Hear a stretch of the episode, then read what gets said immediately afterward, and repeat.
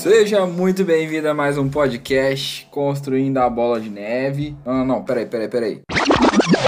Começa você, Pablo. Oh, vai, Torinho! Vai, Torinho! Agora sim, muito bem-vindos a mais um podcast Construindo a Bola de Neve. Eu sou o João Machado e feliz 2021, galera. Esse é o primeiro episódio do ano e já vamos começar naquele pique, né, não, Pablo? Hoje vamos falar de economia, vamos falar de investimentos, vamos falar do que esperar desse ano, o que são essas loucuras que estão acontecendo no mundo, de Covid, de pandemia, o que for, além de conhecer a história do Pablo. Eu queria falar da nossa novidade, né? Agora também estamos no YouTube, então se você quiser ver a nossa cara, ver como é que são os convidados, a gente vai ter alguns insights, alguns cortes para você ver. E não esquece de se cadastrar no nosso mailing para receber os nossos conteúdos exclusivos e gratuitos, de seguir a gente no player que você está usando e de me seguir lá no Instagram, arroba João R. Machado.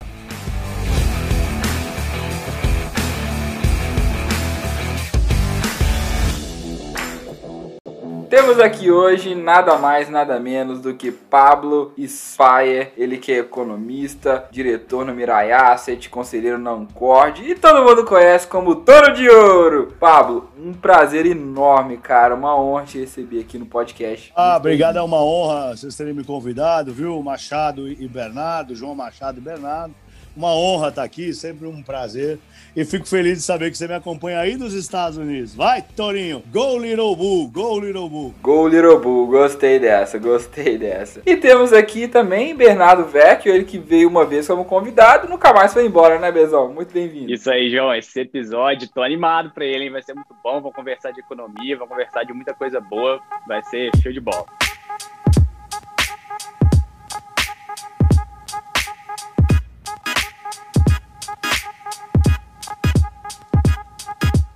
Então, Pablo, pra gente começar, queria que você contasse um pouco do Pablo mesmo, quem é o Pablo, como ele se interessou por investimentos, como ele chegou na Mirai Asset, né? A Mirai Asset que é um monstro, a gente vai falar dela também. Conta um pouquinho da sua trajetória para nós. Ah, pô, a minha história já. Tô, tô ficando velho.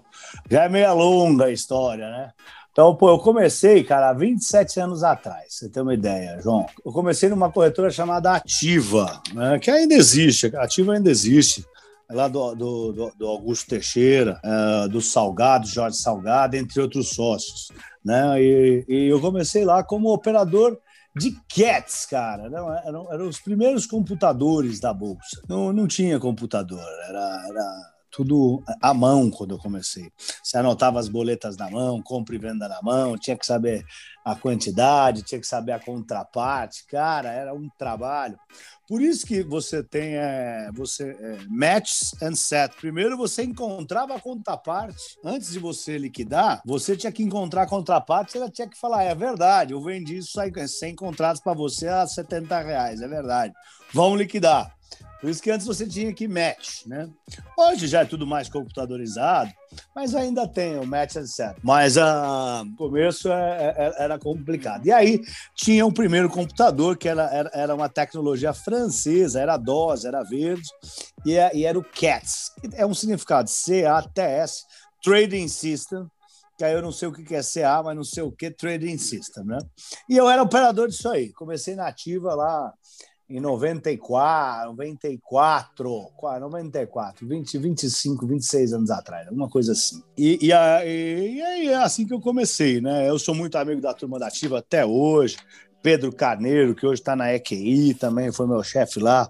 O Rato, Ricardo Almeida, que era CEO da Bran, saiu semana passada para montar um business pessoal aí.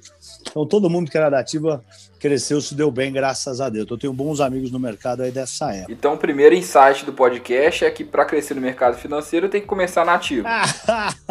ou há 30 anos atrás. É, ou 30 anos atrás, tá certo. Mas eu te interrompi e aí você saiu da Ativa e depois, o que aconteceu? Bom, fazendo uma história longa, curta, né? Eu, eu, eu, fui de poucos lugares. Eu fui da Ativa, né? Aí depois tem uma história muito interessante que logo depois da Ativa eu atendia, eu, eu saí da Ativa, fui para a Laeco. Né? A Laeco é uma corretora de, de, futuros na época, né? Fazia renda fixa também um pouco. E aí eu fui atender o ministro doutor, doutor Paulo Guedes, né? Ele tinha saído do Pactual, oh. tinha uma empresa que chamava GPG, Gustavo e Paulo Guedes, ele e o irmão, eu atendia diretamente eles, ficava na linha com eles nove horas por dia, operando índice futuro, que nem um maluco, operava pesado, ele era um sexto do mercado, então eu, é, é, é ele era um terço do mercado, como ele fazia metade comigo, ele era um sexto do mercado de futuros, né? Ele era muito grande, ele é muito grande. Sempre foi, desde que saiu do Pactual. E aí é, eu fazia um sexto, porque eu fazia metade, um outro, um outro broker de uma outra corretora, que é amigo meu, fazia a outra metade do fluxo do, do, do, do, do Paulo Guedes, que era o irmão dele que ficava na linha, o Gustavo Guedes. Né? A gente operava, operava muito. E aí é, eu fazia um sexto do mercado e tudo na mão, cara, anotando. Comprei 200 contratos a, a, a 25 mil pontos da, da corretora Só Copa. É, anotava. E era tudo na mão, cara. Era uma loucura. E, e ele gritando, ele gritando no ouvido, o operador gritando no outro você segurando aqui e anotando. Era Igual filme, né, cara? Igual que esse filme. é, porque nos filmes é uma loucura, né? A gritaria, a confusão, grita ali, ei, compra essa, vende aquela, uma coisa Exatamente, muito Exatamente, era, era, era, puxado. Mas foi, era, era muito gostoso, né? E aí, é, de lá, eu, meu pai é, é, é, um, é, um, grande diretor de televisão, jornalístico. É um grande diretor de jornalismo televisivo para ser mais é, exato. E aí é, ele, tava, ele era o diretor geral da CBS News nos Estados Unidos, né? Até por isso que eu tenho Ô, aqui... louco, CBS é, News? Se você reparar, eu vou até Nossa. mexer aqui só para você ver, é, o touro, ele fica em cima aqui, ó, do negócio da CBS, ó. É que tá invertido, né? CBS, né? É, oh, News Standards. É, que, que são a, a, as, bacana. os padrões, né, CBS de notícias, e é o que eu sigo no Toro também. Né? O, meu, o meu negócio é bem sério, né? Não é que eu, não é uma brincadeira. E para quem não conhece, e para quem não conhece, né, Pablo, mora aqui no Brasil, a CBS é uma das maiores networks de televisão lá nos Estados Unidos, né? Sério? Então é um grande homem, seu pai. É, ele era diretor-geral lá nos Estados Unidos, da, da CBS News, né? E aí eu falei, ah, vou parar para aprender inglês, fui lá, acabei ficando, passei numa faculdade, a FAU, que é na Flórida, aí perto. Aí eu estudei economia, né, FAU. Ah, fiquei aí alguns anos, né? E depois eu fiz a pós-graduação na USP, né, de, de mercado de capitais também né? E, e, aí foi, né? Isso que é legal falar que desde criancinha, todo mundo sempre me pergunta, né? Sempre desde criancinha eu pedia para minha mãe me levar lá na bolsa. Sou um apaixonado pela bolsa desde sempre, né? Então as crianças, meus, meus amigos que queriam ir no Play Center, eu queria ir lá no pregão, ver aquela bagunça. Wall Street, muito... né? É, para mim era como ir para Wall Street, era, era, era, fascinante. Eu não entendia como que tinha uma bolsa cheia de gente gritando e operando e ninguém sabia. Eu falava, como que isso aqui não é um, não é um centro turístico? Como, pô, lá nos Estados Unidos, olha o barulho que os caras fazem, é igual, que nós estamos igual. Por que que, né? Então, é, para mim, aquilo era tudo muito fascinante. Aí, é, aí dali, aí eu voltei, voltei para o Santander, depois montei um asset, é, é, aí depois é, montei uma corretora em Nova York com o Gucci Vidigal, que hoje é dono da Singular, era dono do Banco Paulista, dono da, da corretora, Sociedade Corretora Paulista, Socopa, né? Que agora hoje se chama Singular. E aí juntos nós montamos aí uma, uma broker dealer, full broker dealer em Nova York. Começamos com o IB, Introducing Broker, né, debaixo da, do Boni, Bank of New York. Aí depois montamos, ela virou full broker dealer, chamava Trade Wire, né? E aí é, fomos crescendo, e aí há 10 anos atrás, 11 anos atrás, eu me juntei aqui à Mirai. E aí, basicamente, fazendo uma história longa, curta, Bacana. é isso aí. E Pablo, você trabalha aqui na Mirai Asset, né? Diretor, né? E, cara, baita a gente estava pesquisando aqui bilhões em custódia, patrimônio líquido. Fala um pouquinho da Mirai Asset para nós, porque eu, francamente, não conhecia. Não, exatamente, é, é muito grande mesmo. Né? É, hoje a gente tem mais de 2 trilhões de reais sob custódia, mais de 400 bilhões de dólar. Tá? Ah, é, é um conglomerado asiático, né? tem muita força, é um grupo muito correto, um conglomerado muito sério. Né? Eu sou empregado aqui, sou funcionário, né? mas são todos corretinhos, tudo no, dentro do, do, dos trinks, não anda na linha cinza, é tudo no branco. E aí acho que ó, algumas coisas interessantes né, que mostram a força da Mirai. A Mirai comprou o prédio do Federal Reserve, né? a três minutos de Uber da Casa Branca. Tá fraco, hein? É. A Mirai comprou a sede da Amazon. Que isso, a sede da Amazon. A sede da Amazon é nossa. A, a, a, acho que é em Seattle ou é logística? Eu, a gente comprou a sede da Amazon e, a sede, e, e, o headquarters da logística. Eu acho que é Seattle, se eu não me engano. Tem que olhar lá, eu não sei. E o Federal Reserve, qual que é? O Federal Reserve é aquele prédio espelhado. É, é o prédio... é porque tem vários, né? É, é. Eu, eu, Vários Federal Reserve. É, é. Depois eu mando para você a foto, que eu também não sei, nunca fui. Né? Eu sou empregado, como eu falei. Eu não sou o dono, não. Aqui, né? aqui eu sou empregado, um dos 20, 20, 18 mil empregados que a Mirai tem, eu sou um deles. E aí eu fico aqui na área do Brasil. Mas a gente comprou, por exemplo, também uma coisa interessante aí nos Estados Unidos, a Global X do JP Morgan, que é uma empresa só de gestão de ETF, que é, ba é bastante importante. A Mirai hoje é a 17 maior emissora de ETF do mundo. E a gente quer, eles querem ser os primeiros. Então, estou investindo nisso, estão comprando empresas de ETF, montamos um, um, um, um Putz, tem ETF no mundo inteiro já também, tá? Tem um monte de lugar. A gente montou um ETF muito, muito sucesso ah, o ano retrasado, que foi no Canadá, que foi de cannabis até uh, bombou aí, o pessoal estava chamando de nova Bitcoin. Uh, porque explodiu, porque uh, depois que liberaram a maconha lá no Canadá, acabou a maconha nos países inteiros, aí explodiu tudo que era ação subiu. Tava cheio de maconheiro né? lá. Tinha uma demanda reprimida de maconheiro lá no Canadá, e aí, aí bombou, aí bombou e o, o, o nosso ETF explodiu. Então foi, foi muito lucro, muito lucrativo, deu na capa do Financial Times, foi bem legal. Mas é, aqui no Brasil, por a gente tem torres comerciais no mundo inteiro. Aqui no Brasil tem três torres comerciais: uma na Faria Lima, duas do Rocha Verá.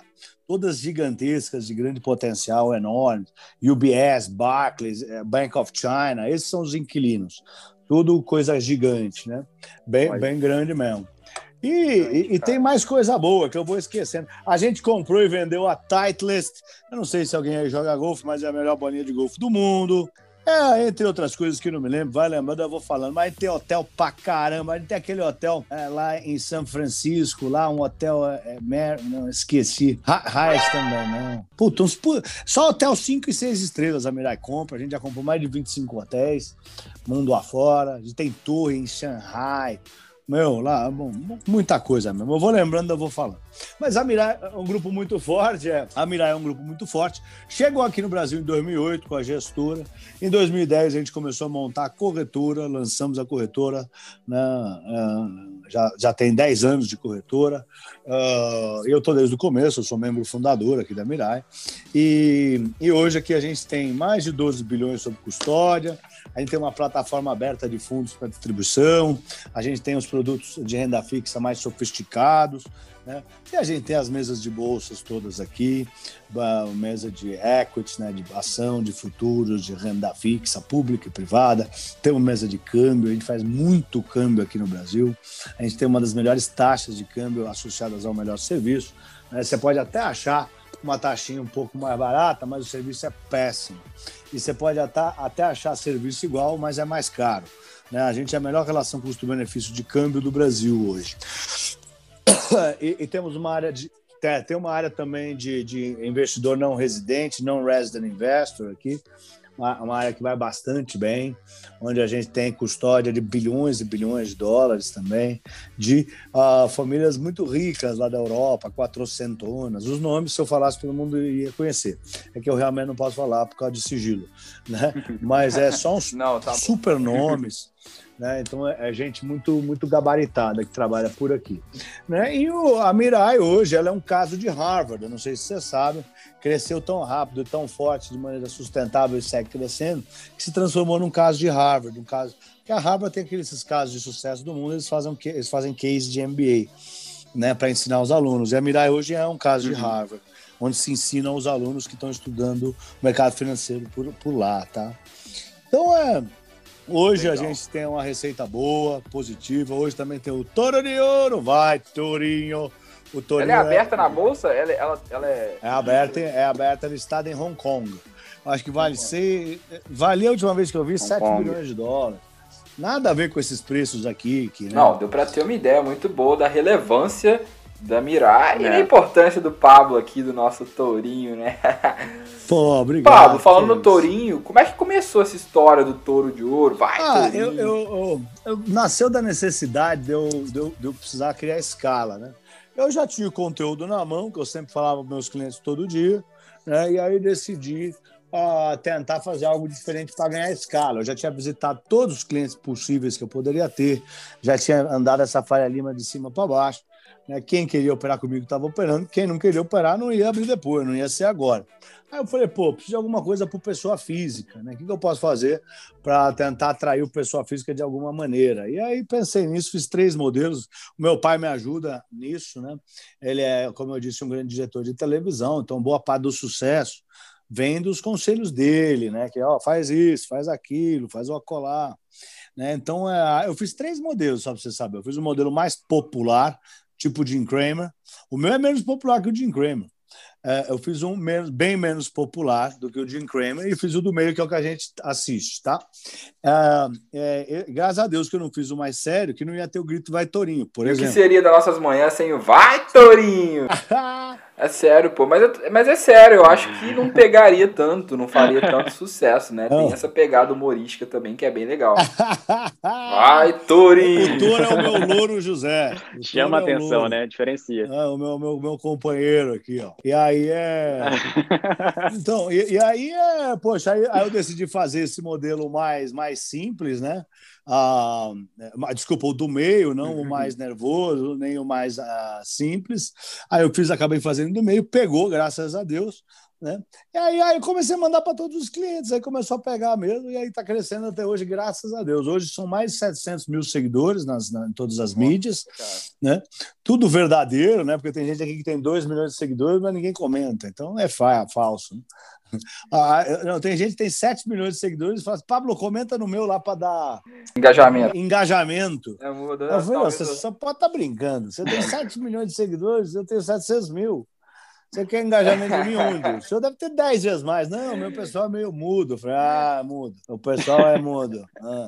Às, vezes, às vezes não é mudo e só não tem o dedo. Mas não tem a mão, eu não sei manda, manda áudio, grande louco. Aí, aí é, uma, tá, tem sido uma jornada muito bonita, muito legal. Uh, uma parceria muito forte que eu tenho com a Bolsa, a Vida Interative, né? Então tá tudo, tudo crescendo, florescendo agora, tá muito legal. Então é uma emoção muito grande mesmo. Eu tô bem, bem grato ao meu público aí, viu? Obrigado a vocês também por me prestigiarem.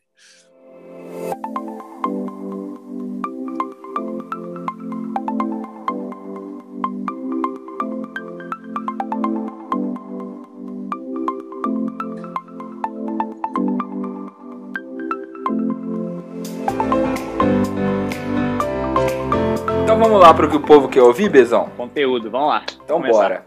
Olha só, Pablo, vamos começar com uma pergunta hum. fácil aqui, né? O Bolsonaro falou que o Brasil tá quebrado. Será que você uhum. ouviu isso aí? Já te falaram isso? Deve ter ouvido isso o tempo inteiro, né, cara? Não, não, não. Começaram a falar agora. Antes não falava. antes, antes eram outros assuntos. É, só agora, né? E além disso, o Brasil tá com uma dívida gigantesca, né? Segundo a FMI, já passou aí do 100% do PIB. Ah, é, eles não param de crescer, né? A dívida é muito grande, é o problema fiscal que a gente tem, né? A preocupação de todos, né? Vai estourar o teto dos gastos, vai arrebentar o orçamento. Não, não à toa tá tendo, tá, tá tendo uma disputa muito forte entre estender o auxílio emergencial ou não, né? Então, é, esse é o risco do Brasil, né? o risco país, quando se aumentam as chances de estender o auxílio emergencial para esse ano, o, o, risco país sobe, o dólar sobe, aí com o dólar subindo, o risco país subindo, o juro sobe, né? porque o dólar mais alto pode gerar inflação, vai ter que aumentar o juro para conter a inflação. Então, ah, isso aí é, é pepino, mas diga, qual a pergunta? Não, eu queria te perguntar quais são os riscos aqui para o investidor, aonde que ele tem que ficar de olho, né? Principalmente que tem muita gente que entrou no passado, está entrando agora na Bolsa de Valores. Então, aonde eles têm que olhar aqui nesse mercado e agora que o presidente falou que o país está quebrado. É, é a mais pura verdade. O Brasil não vai bem, né? É, eu não vi, não vi essa fala com surpresa, né? Eu não estava é, equivocadamente achando que os problemas estavam solucionados. Não, eu estava achando que o Brasil está indo para o buraco com a dívida de quase um trilhão, tá? Então, para mim, não foi surpresa nenhuma. Eu acho que é exatamente onde o investidor tem que olhar para o Brasil não ter condições de pagar a sua dívida. Não à toa, as dívidas de longo prazo, qualquer dívida um pouco mais longa, está tendo que pagar muitos juros. E isso não é porque o Brasil está bem. Tá? Isso é porque o Brasil está quebrado. Mas o Brasil, é, o quebrado é uma palavra meio para o povo entender, né? O Brasil está é, sob dificuldades financeiras graves. Né? A dívida PIB disparou, né? o, o rombo nas contas públicas atingiu um trilhão. Só que a gente teve que injetar um trilhão no caso do coronavírus. Né? Então é, é uma situação é, de cobertor curto. O Brasil está com um problema de pagamento de dívida, está com dificuldade de rolar sua dívida de longo prazo, só está conseguindo rolar de curto prazo. Mesmo as de curto prazo estão com juro um pouco mais alto. O que demonstra falta de confiança do estrangeiro. Por isso que o país subiu, voltou para cima. Deixa eu ver onde é que está. Estava para cima da marca do 100. Ontem fechou 162, mas ele chegou a ficar abaixo de 150 há poucos dias atrás. Né? Mas ele, antes do coronavírus, era sub 100, só lembrando. Tá, tá 166, subiu mais, está subindo mais 4 pontos hoje. Ontem fechou 162. Então, o dólar arrefeceu um pouco, mas o dólar por outras razões hoje, né? É o exterior, o dólar lá fora deu um respiro, o índice do dólar, o DXY. Mas é, é, acho que é isso. Acho que essa fala aí do, do presidente quer dizer que o Brasil não está bem, né? não é novidades, tá? não sei se foi uma surpresa para alguém, é, e, e, que tem que tomar cuidado, porque realmente o dólar pode espanar com isso. Né? Mas temos que ver o andar da carruagem. Esse ano, a gente tem que ficar de olho no coronavírus, o Covid, é muito importante, a velocidade da, da vacina, tá? Ah, mas também aqui localmente, o que é muito importante agora, e tem que ficar todo mundo perto de olho, porque vai estar nas notícias o resto do mês, é a disputa pela presidência do Congresso, Câmara e Senado. Vai, vai ser votado dia 1 de fevereiro. É, ele vai estar tá dando briga, né? Todo mundo quer tomar esse poder aí, é briga de poder. Então, isso talvez possa pegar no fiscal. Que sentido? Pessoas têm jogo de jogo de política. Né? Eu não sei jogar o jogo da politicagem, mas sei que a extensão do auxílio emergencial é uma carta de, do jogo e usada, uma carta, né, uma moeda de troca de alguma maneira. Então você tem que ficar de olho nisso, tá? Porque é, tudo que envolve mais gasto do governo, é, é, pior a quebradeira do país. É, fica devendo mais e mais caro. Então é pior, né? ainda mais se o país está com dificuldade financeira, está com uma dívida de 100% do seu PIB. Né? Se o PIB cai, já estoura a, a, dívida. Né? Se você fica doente um dia não vai trabalhar, o patrão desconta, e você ganha contadinho, estourou só. Nesse dia você vai ter que comer, mesmo sem não trabalhar, então vai estourar a sua dívida. Essa é a situação do Brasil hoje, eu tenho a impressão. Uma situação de cobertor curto, né? é, onde a dívida subiu muito nos últimos é, 12 meses com o coronavírus. E o desemprego também caiu, né? Ah, desculpa, aumentou, né? O, o, emprego caiu. Então, o desemprego foi de, é, de quase 12 para mais de 14. Então, aumentou bem aí, aumentou 20% a, a massa de desempregados no Brasil. É bem forte, bem triste. Agora, hoje ainda a Ford, hoje é o dia da Ford, dia 12 de janeiro foi o dia que a Ford anunciou que vai embora. Uma decisão já tinha sido tomada há alguns anos atrás, mas que agora se concretizou e, e, e, vamos sofrer as consequências. Falando em Ford, Pablo, qual impacto você vê, ou quais impactos você vê com essa saída da Ford do Brasil? Não é muito forte, não. Ele, o impacto ele é mais psicológico e, e um pouco na economia, sim. Umas mil famílias vão perder emprego. É relevante, mas numa massa de, de, de 50 milhões, 70 milhões de trabalhadores é menos relevante. Mas mostra. Um... Eu não sei também se os uhum. caras estão quebrando no mundo. Ele tem que olhar isso aí. O Bolsonaro está aqui dizendo que eles queriam era 20 bilhões de subsídio, e aí ele falou: ah, o país pode ir embora. É, a gente não sabe direito. Tudo que envolve política, a gente sabe entre 10% e 15% da verdade. Né? O resto, você pode ler tudo que é jornal que você não vai saber. Então, é, tem que ver o que é verdade ou não, mas eu acho que fica um, um, sinal aí de que a crise está aí, de que o coronavírus não é uma brincadeira, estão quebrando aerolinhas, estão quebrando até montadoras de automóvel. Mas tem a Tesla agora. Será que não é a Tesla que está arrebentando com todo mundo?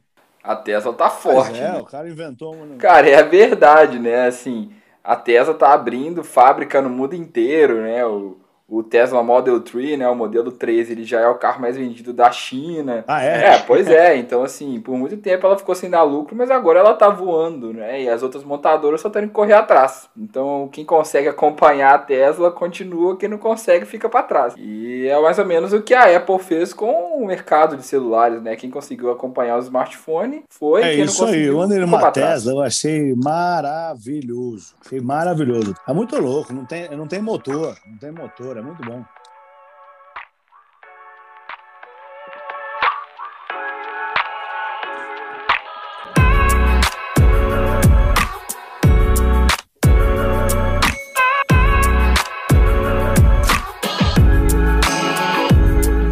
Então, Pablo, vamos lá. Mantendo nesse tópico aqui de política fiscal, mas trazendo agora para um lado mais global, eu queria primeiro trazer alguns dados aqui para o pessoal, para eles ficarem mais a par. Quem está vendo a gente no YouTube, é, vai aparecer aí um gráfico na tela do FMI mostrando é, a partir de uma gradação de cores as dívidas dos países em relação ao PIB. Mas trazendo alguns dados aqui mais concretos dos principais países que a gente tem, a gente tem Estados Unidos atingindo uma dívida em relação ao PIB de 134%, Canadá 115%, é, Japão é um caso um pouco à parte, né?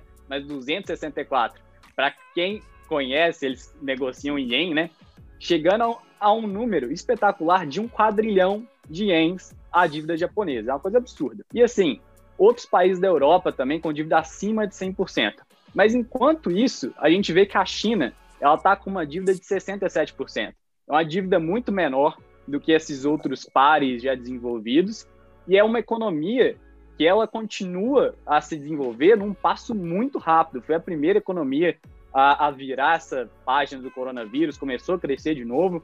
E aí, o que eu quero te perguntar, Pablo, é como que isso vai influenciar no jogo de poder daqui para frente? Porque a gente sabe que o Estado que está mais endividado gasta menos e o gasto do Estado é muito importante para o próprio desenvolvimento da economia. E a China já vem se desenvolvendo muito rápido. Você acha que isso vai é, aumentar mais ainda esse potencial de crescimento da China, esse poder maior da China? E como que isso vai influenciar as empresas? Isso acho que é o que o pessoal mais quer saber, né? Se as americanas vão começar a perder alguma coisa, se as chinesas vão começar a ganhar muito forte, como que vai ficar esse jogo de poder entre os países e as empresas de cada um desses Tá, países? É, é uma pergunta bem, bem sofisticada e, e, e de, de difícil resposta, né? Porque demanda futuro, futurologia. O que eu posso dizer assim, a, a, a, a briga está muito acirrada com os Estados Unidos. A gente viu esse final de semana, né? A NICE expulsou as gigantes da Telecom de lá. Né? A gente está vendo, eu não sei, a China tem uma dívida pequena mesmo, eu sei lá como, tá? Não sei se matou os credores, cara, sei lá o que eles fizeram. Eu, sei que talvez resolva a dívida deles, que eles vão. As notícias que eu vejo nos jornais, né? Tô brincando esse negócio, mas as notícias que eu vejo nos jornais, né? Na, investing.com, né? Nesse final de semana também, é que eles vão tomar o Alibaba para eles, né? Pegar, pegar igual Uhum. o, o, Joe Biden vai lá e fala: no Amazon agora é minha e que se dane. O Jack Ma sumiu, né? Ninguém vê ele tem dois meses. Ah, não, mano. O do Alibaba, o do Alibaba, até, até eu que dei o furo aqui que ele não tava, né? Mas é, e o pessoal começou a falar que ele tá desaparecido algumas semanas, eh, quatro dias depois. Mas ele já apareceu, tá? Eu sei que o pessoal ainda tá falando que ele já, já apareceu. Já ah, conversou a Alibaba. Bom, ele apareceu. Ele apareceu? não, né? A Alibaba confirmou que ele, Ele tá bem que ele só está recluso, que ele tá com certeza tomou uns pescotapas lá do Chique, manda na parada toda, né? Que porque ele reclamou do sistema bancário, ele estava lançando a ente. Só que ele vai ser processado agora pesado por monopólio depois da fala dele, claro que é por causa da fala, para ele aprender, não- não- errou, não ficou quieto, tinha que ter aprendido a ficar quieto, tá numa ditadura de esquerda, né? É, e, e aí eles vão agora processá-lo e tomar a Alibaba dele, pelo menos é o que a Investing.com diz. Tá? Eu confio na Investing tanto quanto a Bloomberg. Então, é, é, assim, a- a- parece que a Alibaba vai ser expulsa também, parece que a Tencent vai ser expulsa também. Então, tem um monte de empresas gigantescas que estão sendo expulsas dos Estados Unidos. Vale lembrar que o ápice dessa guerra comercial veio logo antes da corrida pela Casa Branca começar, quando o Trump se esquece do assunto, se distrai. Teve um dia aí que alguns é, a embaixada chinesa foi pega queimando documentos lá para abril, por aí, né, nos Estados Unidos. Acho que foi tocando fogo no documento, que com certeza comprometiam a China relativo ao coronavírus, Texas, sabe né? o que, que era. E aí é, os Estados Unidos expulsou expulsou os diplomatas chineses, igual você toca porco do chiqueiro. Você tem 70, sai daqui, sai daqui, tem 70 horas para ir embora. Igual toca a boiada. Aí os caras saíram. Dois dias depois, eles, eles, eles, eles retrucaram. É, é, é, como é que se diz? Eles, eles é, retaliaram. Né? Expulsaram todos os diplomatas de uma embaixada de Chengdu. É uma cidade enfiada dentro da China. É a pior embaixada dos Estados Unidos. É uma porcaria aquilo lá. né? devia, devia ter três estagiários lá. Mas Valia nada, eles né? mandaram para mandar embora o povo americano, só para falar que fez. Então, teve esse foi o ápice da Guerra Fria 2, quase entramos em Guerra Fria, né? Uhum. Então, foi o ápice, falou-se de Cold War II, muito.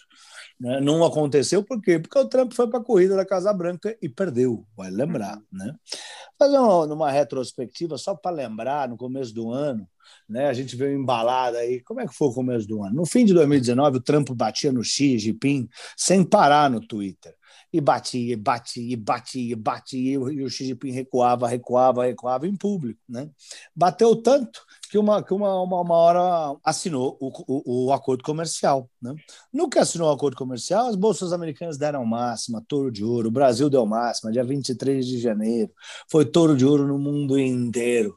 E naquele final de semana, eu me lembro muito bem, era no Novo Chinês, sexta, sábado, domingo, segunda, terça, quarta. E o mundo em festa, torrando, abrindo champa, vamos, Xandong, vive clicou. E o chinês falou: aqui ninguém pode sair de casa. Aqui as coisas não tem festa, não tem champanhe, se nos Estados Unidos está todo mundo dançando e comemorando por assinatura do contrato, máximas na bolsa, aqui ninguém vai comemorar. Ele não tinha o que comemorar, só apanhou ao vivo, em público. Apanhou, apanhou, apanhou, apanhou e assinou. Eu, eu fiquei com uma impressão assim: hum, o cara vai ficar batendo no chinês em público? Nunca ouviu falar nisso? A última vez que aconteceu isso, ele matou 80 milhões de pessoas. Não é? Que eu saiba, é assim que funcionam as coisas lá. Mas tudo bem, o Trump deve ter uma outra estratégia e naquele final de semana ninguém pôde se mexer na China. E todas as linhas de ônibus foram canceladas. E as pessoas que trabalham 367 dias por ano e só tem quatro para descansar não puderam sair do apartamentinho desse tamanho deles lá. Não puderam ver a família, não puderam ver ninguém, porque lá não tinha nada para comemorar. E aí começou o coronavírus, e veio, veio para o mundo inteiro. E o Trump não conseguiu se reeleger. Não estou falando que isso é uma teoria, conspiração, nada. São constatações de fatos. Não, não acredita, entra no Google, vê as datas e está lá. Acho que essa Sim. Guerra Fria começou em dezembro, novembro. Na verdade, foram desde a metade de 2018 foi a metade de 2018 e o ano de 2019 inteiro que o Trump bateu em público no Twitter, no Xi Jinping, até ele assinar tudo que o Trump mandou. Então, eu não acho que, essa, que isso vá né, fade away assim tão fácil ou vai, a gente não sabe, o futuro a Deus pertence. O que eu sei né, é que as empresas continuam a ser expulsas dos Estados Unidos, as empresas chinesas, há desconfiança que o TikTok rouba tudo dos Estados Unidos, ninguém quer botar Huawei, Huawei em lugar nenhum porque eles espionam as pessoas. Eu acho que tem muito pano para manga para dar. Eu acho que o investidor tem que ficar de olho é na impressão de dinheiro dos Estados Unidos, né? O que é, é, é os mercados eles estão eles estão eles engataram essa onda de touro de ouro. A soma de todas as bolsas hoje vale mais de 105 trilhões de dólares. Quando começou a crise, valia menos de 90. É, é algo, né? Então, ou seja, o dólar está na mínima de dois anos, então vale menos. A bolsa está na máxima da vida vale mais, mas em dólar vale menos. Uhum. Né? O que a gente tem visto são investidores garimpadores, estão na busca de oportunidades. Quando o mercado realiza, eles entram à procura de investimento, né? de investimentos de qualidade, e, e, e, e, e tem dado tem ido bem, né? Porque o, o, o, quem são os três grandes impressores de dinheiro? Estados Unidos, Europa e, e injetores de dinheiro, e Japão. É, é, Estados Unidos, a Europa e Japão. São os grandes injetores de dinheiro, são os três maiores bancos centrais. E os governos. A China também é, injetou dinheiro no, no, seu país, mas em escala muito menor. os Estados Unidos, a Alemanha, a Alemanha é uma economia da Europa. Né? Estados Unidos, Europa e Japão injetaram 25 trilhões de dólares. É dinheiro que não acaba nunca mais, né? O Brasil botou 200 milhões de dólares, 200 bilhões de dólares, né? Foi um trilhão de reais, menos 180 bilhões de dólares. Né? A China é algo nesse nível também, nada de trilhão. Né? Mas a, o JP Morgan, que é um banco aí americano, o maior banco americano, está prevendo 6 trilhões de dólares de injeção de recursos esse ano, agora de 2021. Isso, na minha cabeça, vai fazer a bolsa subir, porque já tem muito dinheiro lá alocado. O programa de recompra do, do Federal Reserve continua. O Jerome Powell tranquilizou a todos, dizendo que ele vai usar todas as forças necessárias para tirar a economia do buraco que está por lá. Disse, ah, disse nessa reunião do, da semana passada que ainda é muito cedo para dizer que está na hora do Banco Central parar de comprar ativos do mercado, então vai continuar. O Banco Central tem é, deixado claro a, a, o Banco Central Americano Federal Reserve que ele não vai subir os juros até setembro de 2023, tal do forward guidance, chegou a mudar a regra disso aí lá na reunião de Jackson Hole, na metade do ano passado, um pouquinho acima da metade do ano, depois da metade, porque ninguém estava acreditando, falou, ah, a gente não vai subir os juros. Não, como não vai subir os juros? Você tem meta para cumprir, cara, você vai preso. O que, que foi a uhum. solução? Mudar a regra, mudar a porra da regra. Que que, agora eles mudaram a abordagem da inflação. Não consegue cumprir a meta, vão mudar a meta, né? Vou começar a fazer Exatamente. isso também. É. Né? Por... Não ganha dentro das regras, muda a regra. É. O que, que acontece agora? Como a inflação dos Estados Unidos, durante todo esse período de bonança, nesse mega ciclo das commodities, a inflação ficou abaixo do, da, da, da meta, eles usam agora uma média. Então, se a inflação disparar, a inflação está 4. Ah, não, mas na média, se você considerar 50 anos para trás, não tem problema, a inflação está 5. Mas como que não tem problema? Acho que tem uma coisa, uma coisa que, que eu estou fazendo um curso na Jovem Pan de macroeconomia. Não tem nada a ver com isso de aprender a operar a bolsa e ganhar dinheiro no day trade, que isso aí é charlatonismo. Né? Ah, vou te ensinar a, a, a, jogar bola igual o Neymar. Isso aí é mentira. Ninguém vai aprender a jogar bola assistindo um curso EAD. O meu curso vai ser sobre macroeconomia, sobre o que, que move as marés dos mercados. Ah, é, e eu disse isso por quê? Porque é, numa das aulas eu mostro das peculiaridades, né? como uma peculiaridade pode ser diferente para país para o outro. Né? O brasileiro, eu, economista, os banqueiros centrais brasileiros, têm uma peculiaridade. Nós temos medo de inflação, muito medo de inflação. O brasileiro tem medo de inflação. Por quê? Porque a gente viveu isso aí. É, o porquê não interessa. É a nossa peculiaridade. Como a gente tem tanta inflação, a gente morre de medo de inflação. Os americanos, pelo jeito, não. Os caras estão imprimindo dinheiro igual louco. Falaram, mas vai gerar inflação? Não, se gerar, a gente deixa. Deixa correr. Não, mas como deixa, cara? Se, se a inflação é, é, o inimigo número um, é a cabeça do brasileiro. Virando brasileiro, né? Depois a gente dá um ah, jeito. Mas a, única, a única coisa que o brasileiro não deixa para depois é a inflação, cara. O brasileiro é. tem medo. Acabou de sair os dados da inflação, nós estamos em 12 de janeiro hoje, né? O, o, o IGPM veio, né? O IGPM de janeiro. É o de janeiro que saiu ou foi de dezembro? Foi 1,89. Deixa eu ver se foi o de janeiro ou É, eu vi que o IPCA foi quase 5. Né? O IPCA foi o do 2020, né? Foi o ano passado fechado foi 4,20. Né? Mas ó, foi o IGPM, tá? é a primeira pré, a prévia do IGPM de janeiro.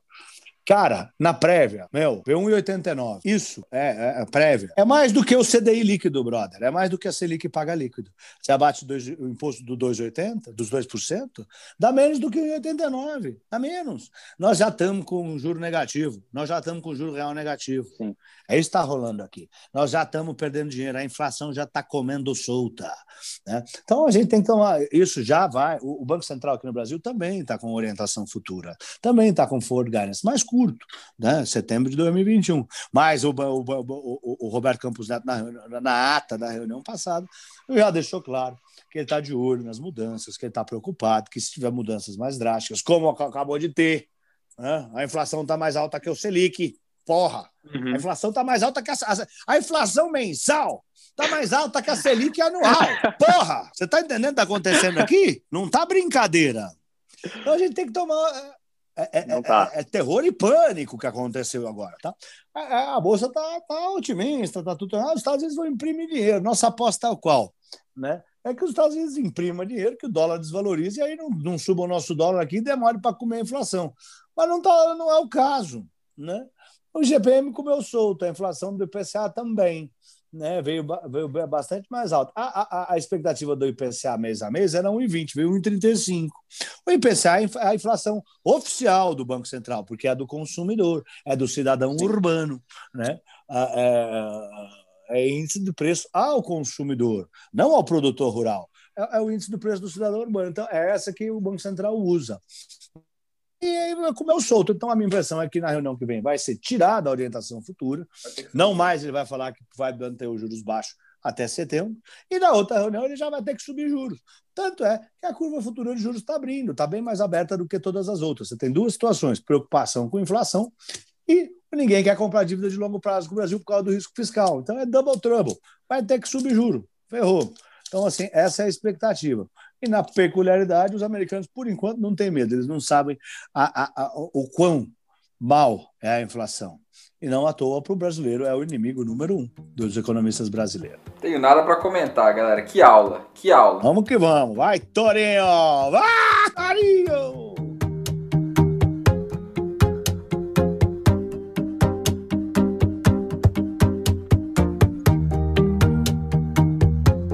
Ô, ô, ô Pablo, vamos aproveitando aqui o gancho que a gente está falando de política monetária, você acha que essa decisão do, do Campos Neto e do Copom de trazer a Selic para 2% foi a decisão acertada? O Campos Neto mesmo, ele acabou de receber um prêmio, uhum. é, se eu não me engano, foi de um banco inglês, como banqueiro central do ano, dizendo que soube estabilizar bem a economia. Uhum. Mas a gente vê aquele grande problema de inflação dos alimentos lá em 2020, e a gente vê também, de novo, quem está vendo aí no YouTube vai poder ver o gráfico que a gente vai estar tá colocando na tela, como que dentre os países emergentes, o real foi a moeda que mais valorizou. Isso não é só agora, desde 2020, não por causa do coronavírus. Isso vem lá desde 2018.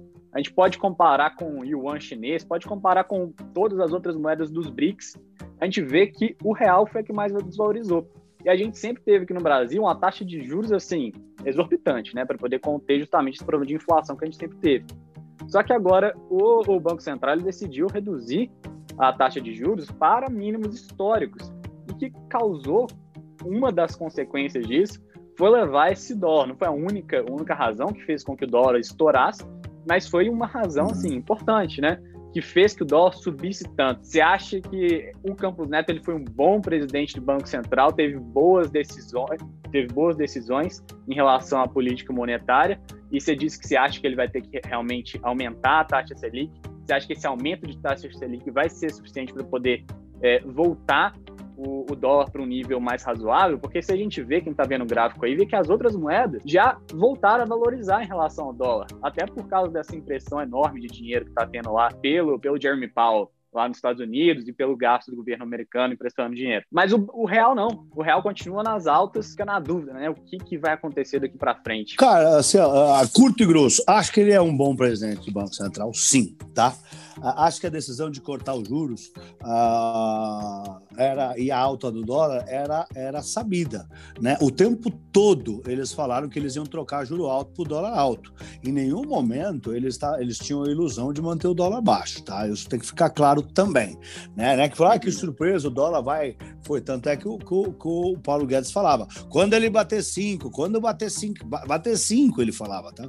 A gente vai vender 100 bilhões de dólares, porque ele falava isso para o mercado, porque ele tem que falar para o mercado ficar com medo e não subir tanto, tá?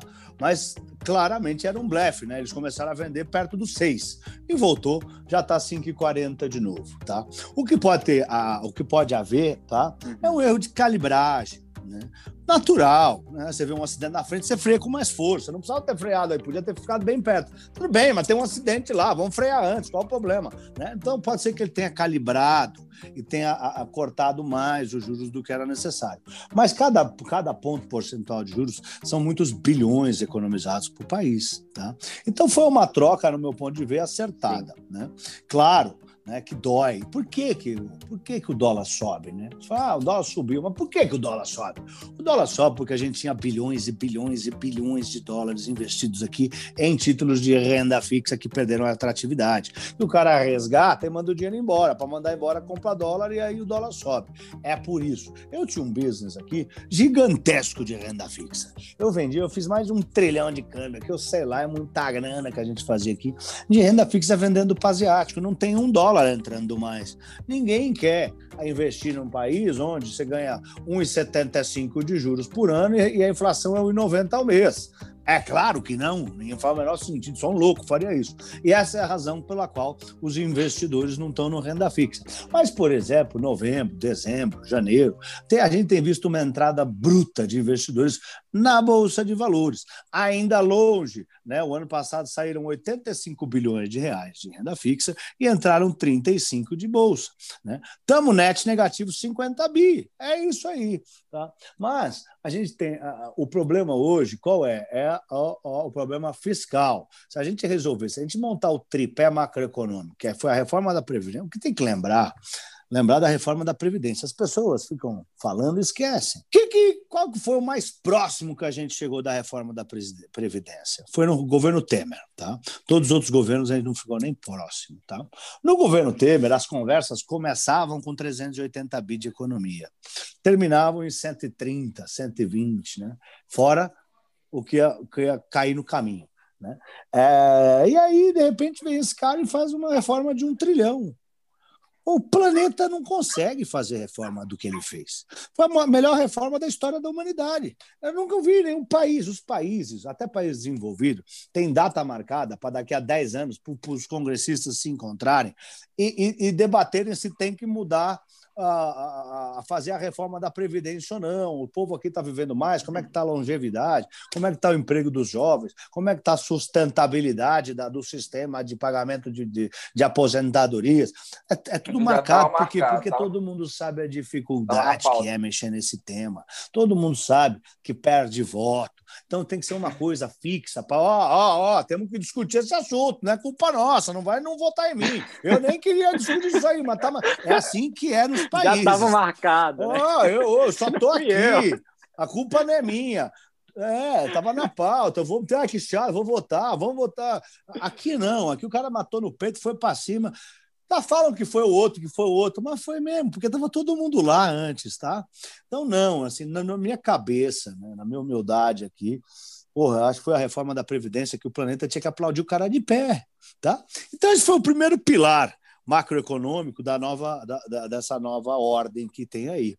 Se aprovar agora a reforma administrativa e a reforma fiscal, as coisas vão claramente melhorar. Tá?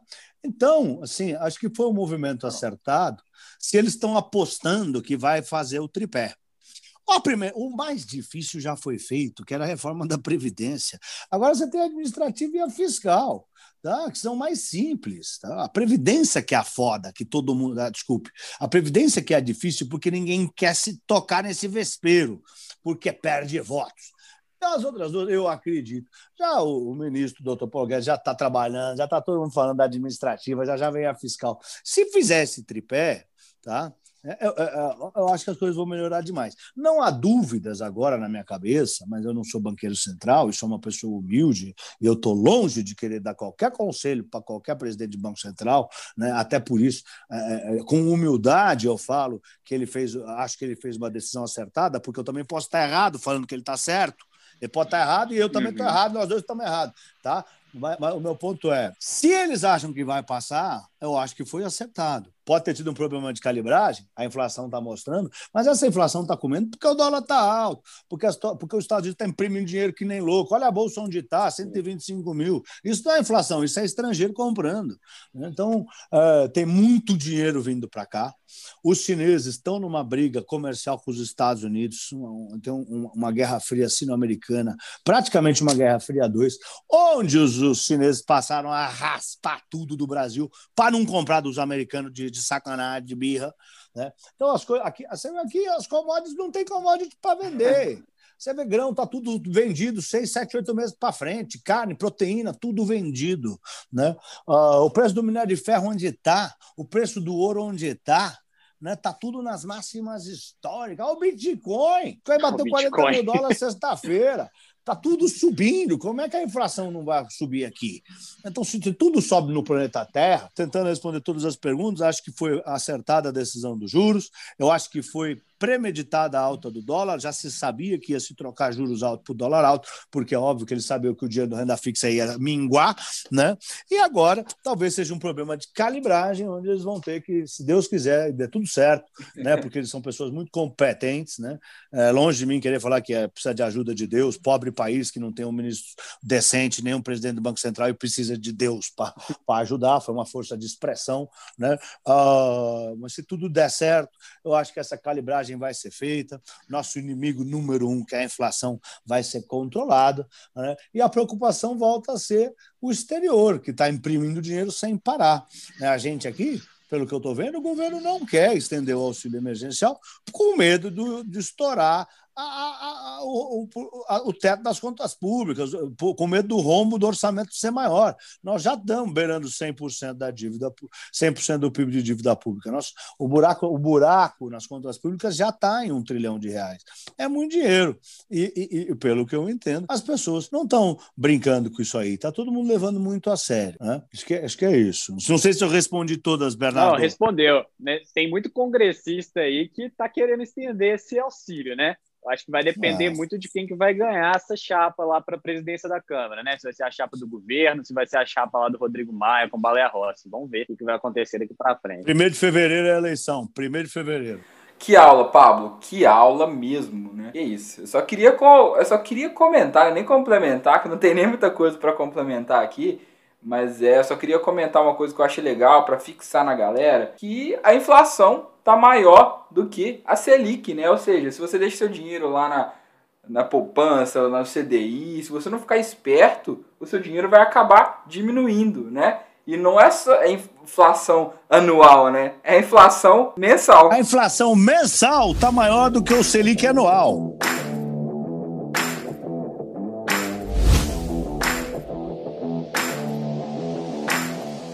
Então é isso, galera. Acabou. Eu sei que tava ótimo, tava maravilhoso, mas que isso. Pablo, quer deixar alguma mensagem pra galera? Muito obrigado mesmo por participar aqui. Foi um prazer, uma honra imensa.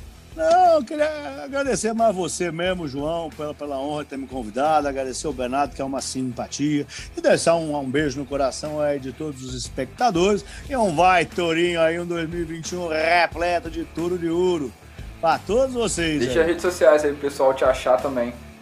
Pablo Spire, Pablo Spire, P-A-B-L-O-S-P-Y-E-R, Pablo Spire. Ou se não, é só ligar na panca, eu tô lá cinco vezes no dia lá. Te acha lá também. Tem abertura, fechamento, sexturo, retrospecturo, tem de tudo, lá de frente com o touro, tem programa que Show não de mais. bola. E Bezão, muito obrigado, sempre um prazer te receber aqui. Qual que é a rede social que você vai deixar, já que você não tem Instagram? João, dessa vez vai ser o MySpace, hein? Quem quiser pode pegar na descrição aqui do YouTube pode pegar na descrição que vai estar tá anotado o MySpace. Vamos, vamos migrar para lá. Maravilha. Essa aí já baniu o Trump também. Putz, meu, agora nós vamos ter que começar a procurar redes sociais em que o Trump não foi banido, né? Porque tá ficando ah. difícil. Mas galera, então é isso. Esse foi o primeiro episódio de 2021. Espero que vocês tenham gostado. Foi maravilhoso. Galera, esse episódio foi show demais. Compartilha com os amigos. Posta no story e me marca que eu vou repostar. E até terça que vem, tamo junto, aquele abraço. Pablo, quer deixar um Vai Torinho aí pra fechar o podcast daquele vai, jeito? Vai Torinho! Ah, Torinho!